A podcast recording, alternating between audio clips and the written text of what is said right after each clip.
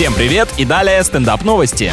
В Австралии модный бренд и современная художница совместно сделали костюм из человеческих усов для ежегодной выставки, посвященной вопросам мужского здоровья. Больше подходит для заострения внимания не на болезнях, а на проблеме чувства вкуса у парней при выборе гардероба. Необычный материал собирали по барбершопам, волосы вплели в хлопковые нити и собрали цельную ткань, из которой дизайнеры и скроили мохнатый наряд. Если хочешь познакомиться с девушкой, которой прям нравится густая растительность, но ты ею не обладаешь, то такой прикид будет как раз-таки в помощь. А украинские полицейские задержали двух мужчин, пытавшихся украсть 17 упаковок подгузников. Преступников сдал таксист, которому ночные пассажиры с такой поклажей показались довольно подозрительными. Возможно, это доведенные до ручки многодетные отцы, отчаявшиеся заработать достаточно денег, чтобы обеспечить средствами гигиены каждого ребенка.